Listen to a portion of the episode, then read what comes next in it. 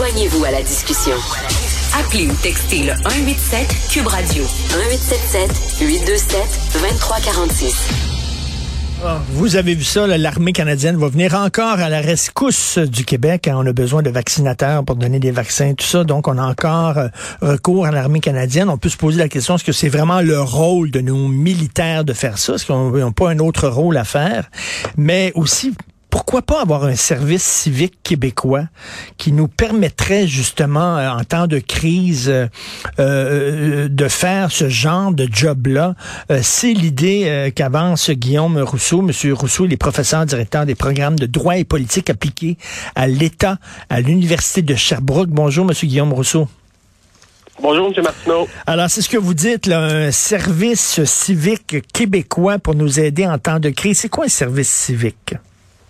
Donc, ça existe dans, dans plusieurs pays, notamment aux États-Unis, en France. L'idée, c'est de dire à des jeunes, habituellement, on vise les jeunes là, entre l'école puis le marché du travail, autour de, de 18, 19, 20 ans, leur offrir la chance de consacrer quelques mois de leur vie, 6 mois, 12 mois, à une cause d'intérêt général et l'État va leur donner une petite indemnité. C'est pas, pas très payant, on fait pas ça pour l'argent, mais c'est vraiment une occasion de, euh, de, de, de, contribuer à la société. Puis en même temps, on leur donne une petite formation. Puis je regardais parce que ça avait été euh, ça avait été envisagé par le gouvernement Marois à l'époque en 2014. Puis en regardant ce qui se faisait en France, on disait que ces, ces jeunes-là qui font le service civique peuvent entre autres être formés pour faire des interventions d'urgence dans des contextes de crise.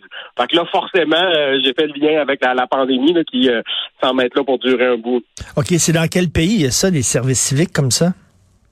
Donc en France, ça existe, aux États-Unis, en Italie, c'est quelque chose de vraiment euh, répandu dans, dans, plusieurs pays. Là.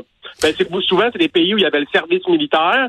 Puis dans les années 90 ou début 2000, on a aboli le service militaire, mais on a réalisé que le service militaire, ça servait pas seulement à préparer la, la défense du pays, ça servait à brasser les jeunes des différentes régions, des fois des jeunes issus de l'immigration, d'autres qui sont là depuis plusieurs générations. Donc pour toutes sortes de raisons, ça avait un rôle social, le service militaire, au-delà de son rôle en termes de défense. Et là, on a réalisé que ça prenait quelque chose de semblable pour toutes sortes de bonnes raisons, dont euh, former des jeunes, puis les, faire en sorte que les jeunes de différentes régions se connaissent, puis apprennent à, connaître leur pays, parce que souvent, on fait son service en dehors de sa, de sa région d'origine. Donc, on pourrait penser au Québec à des jeunes qu'on sortirait de Montréal pour les amener en région et inversement. Là, il y a des gens qui nous écoutent puis qui vous entendent puis qui disent, coudon, ça ressemble en maudit au programme de Katimavik, qui était cher au cœur de Justin Trudeau. C'est-tu un genre de patente comme ça?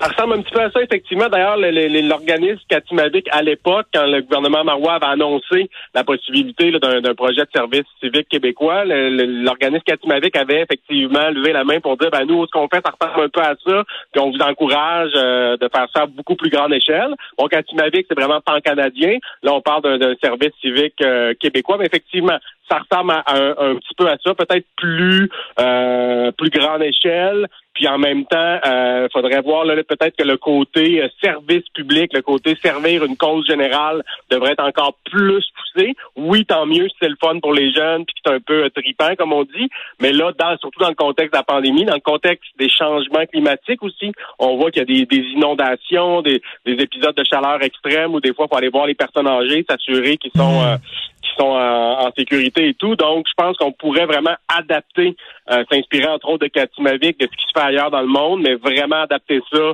au, euh, à la pandémie et aux événements météorologiques extrêmes. Vous savez qu'il y a des gens qui, ont, qui tiennent la ligne dure et qui disent que ça devrait même être obligatoire, là, pas sur une base volontaire, obligatoire comme l'était le service militaire en France pendant de nombreuses années.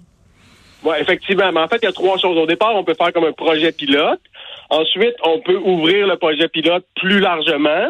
À un moment donné, en France, sous le gouvernement, sous la présidence de François Hollande, c'était question d'universaliser ça. C'est-à-dire que tous ceux qui souhaitent le faire y auraient accès. Ça deviendrait presque un droit entre tel âge et tel âge, peu importe si on a un diplôme ou pas. Donc là, ça peut devenir euh, universel dans le sens que tous ceux qui veulent le faire peuvent le faire. Donc déjà ça, c'est très gros. Et à l'autre extrême, évidemment, ça peut devenir même obligatoire dans certains cas. Et on peut penser que euh, effectivement que ça pourrait l'être dans des cas très très extrêmes.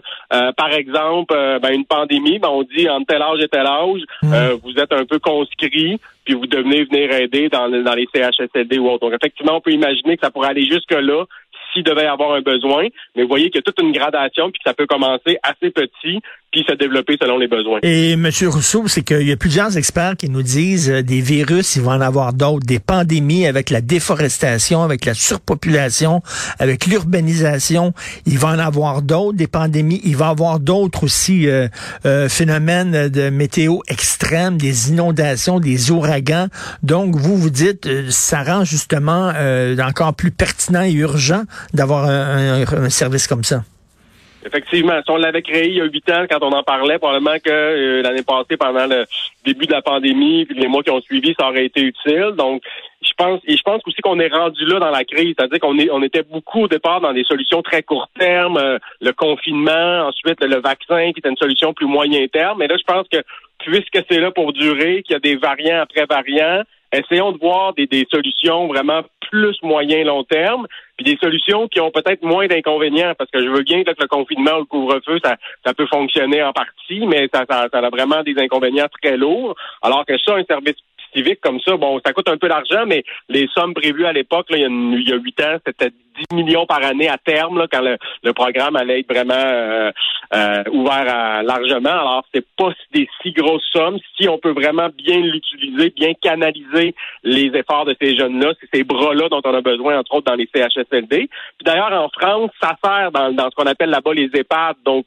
l'équivalent de leur CHSLD. Donc, quand on fait un lien entre service civique, possibilité d'aider, mmh. pandémie, CHSLD, on est dedans parce que c'est ça qui se passe en France. On pourrait même sensibiliser le monde du travail, c'est-à-dire que dans un CV, si vous voyez que quelqu'un a participé à un service public comme ça, ben peut-être que de, les favoriser dans le choix, mettons, d'un travail, parce que ces gens-là, ça montre qu'ils sont responsables, qu'ils sont euh, euh, des gens, des citoyens euh, qui s'impliquent, etc.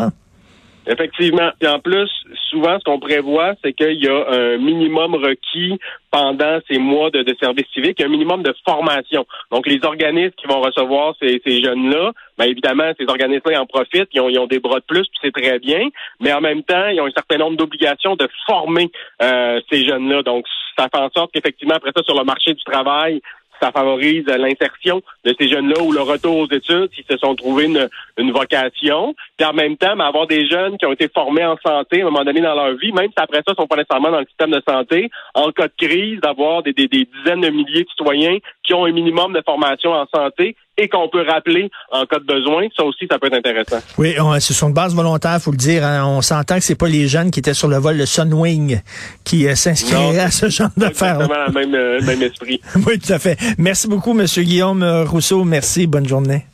Merci à vous. Au revoir.